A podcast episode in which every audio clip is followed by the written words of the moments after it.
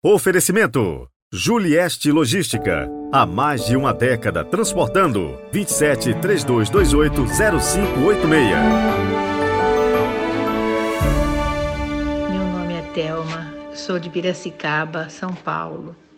Queria parabenizar o Padre Heriberto pelo podcast que ele apresenta há três anos e todas as manhãs a gente ouve a sua voz, as suas palavras explicando o Evangelho e faz de nós, discípulos de Deus, cada dia mais iluminado.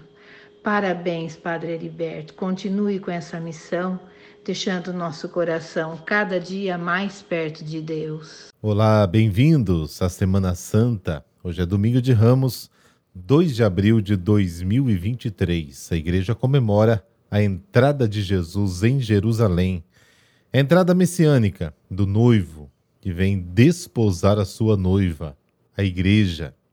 Corramos das mãos, aclamemos o Senhor. Rezemos.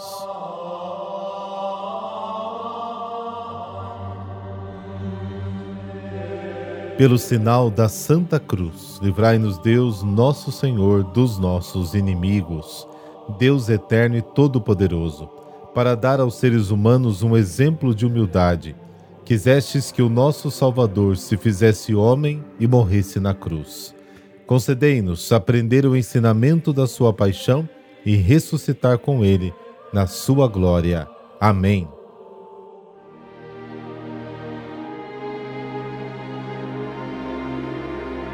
Mateus capítulo 21, versículos de 1 a 11. O Senhor esteja convosco, Ele está no meio de nós. Proclamação do Evangelho de Jesus Cristo segundo Mateus. Glória a vós, Senhor. Naquele tempo, Jesus e seus discípulos aproximaram-se de Jerusalém e chegaram a Betfagé, no Monte das Oliveiras. Então Jesus enviou dois discípulos, dizendo-lhes: Ide até o povoado que está ali na frente, e logo encontrareis uma jumenta amarrada e com ela um jumentinho. Desamarrai-a e trazei-os aqui. Se alguém vos disser alguma coisa, dizeis: O Senhor precisa deles, mas logo os devolverá. Isso aconteceu para se cumprir o que foi dito pelo profeta. Dizei à filha de Sião: Eis que o teu rei vem a ti, manso e montado num jumento, num jumentinho, num potro de jumenta. Então os discípulos foram e fizeram como Jesus lhes havia mandado. Trouxeram a jumenta e o jumentinho e puseram sobre eles suas vestes, e Jesus montou. A numerosa multidão estendeu suas vestes pelo caminho, enquanto outros cortavam ramos de árvores e os espalhavam pelo caminho. As multidões que iam na frente de Jesus e os que o seguiam gritavam: Hosana ao filho de Davi. Bendito que vem em nome do Senhor, Hosana no mais alto dos céus. Quando Jesus entrou em Jerusalém, a cidade inteira se agitou e diziam: Quem é este homem? E as multidões respondiam: Este é o profeta Jesus, de Nazaré, da Galiléia. Palavra da salvação. Glória a vós, Senhor.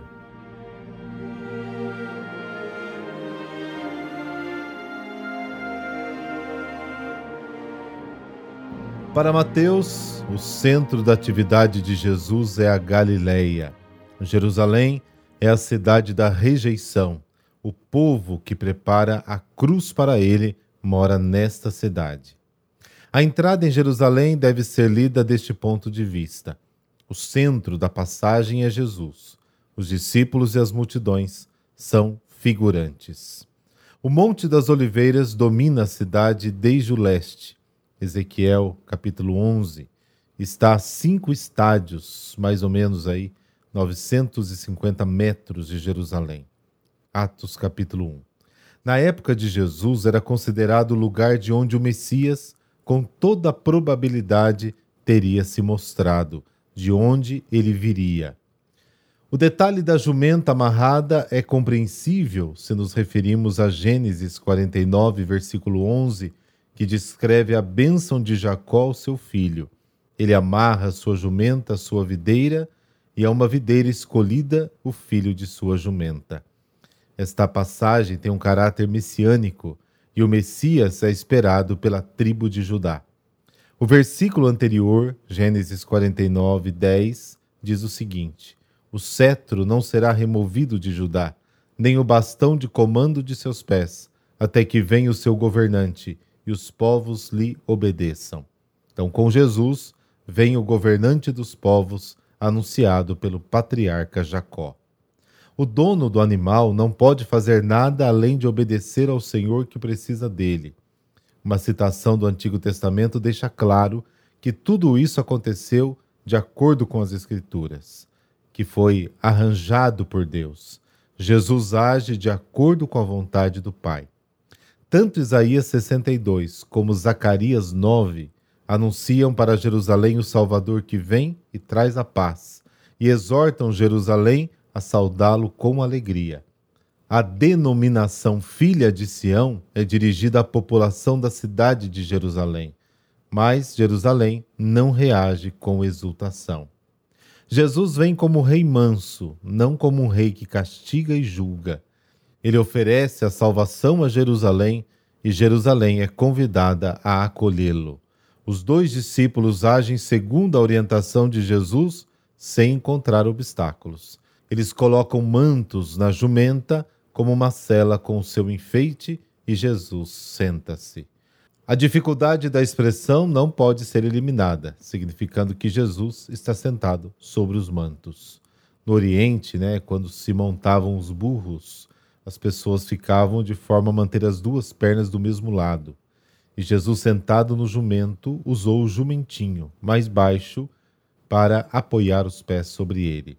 A imagem da jumenta e seu filhote era o sinal pelo qual Jerusalém reconheceria o seu rei.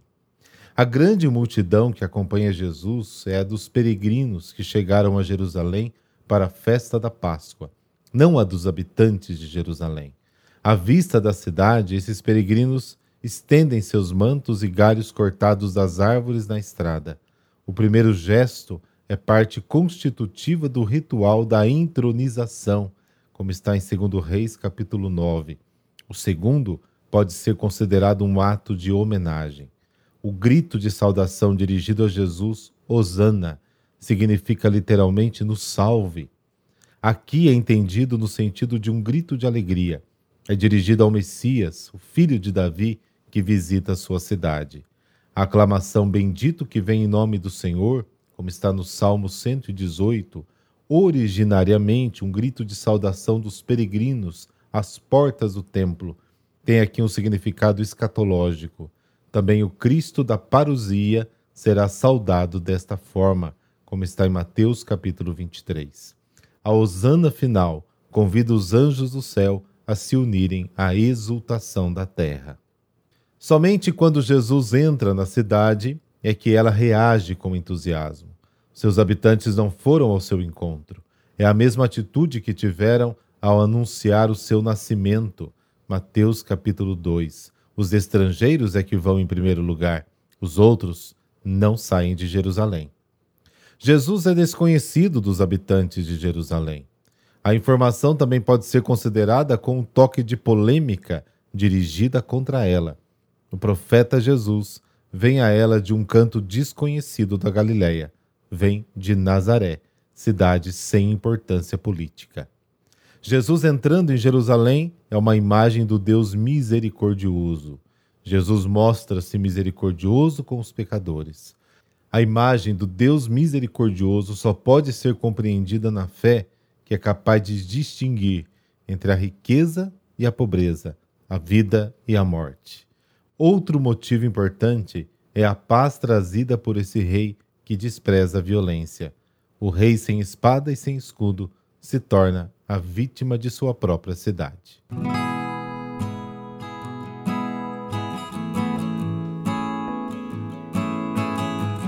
E hoje a igreja celebra São Francisco de Paula. Ele nasceu no ano de 1416 em Paola, ou Paula, hoje província de Cosenza, na Calábria, reino de Nápoles, Itália. Seus pais, simples e muito religiosos, haviam pedido a intercessão de São Francisco de Assis. Algumas fontes dizem que era para ter um filho, outras que era para a cura de uma doença no olho, e prometeram uma igreja. Desde pequeno, estimulado pelo cuidado dos pais, demonstrou amor pela oração, retiro e mortificação. Entre os 11 e 15 anos, Francisco passou um ano no convento franciscano de São Marcos. Mesmo não tendo feito profissão, seguia exemplarmente a regra de São Francisco, aumentando inclusive o seu rigor, tornando-se modelo para os frades.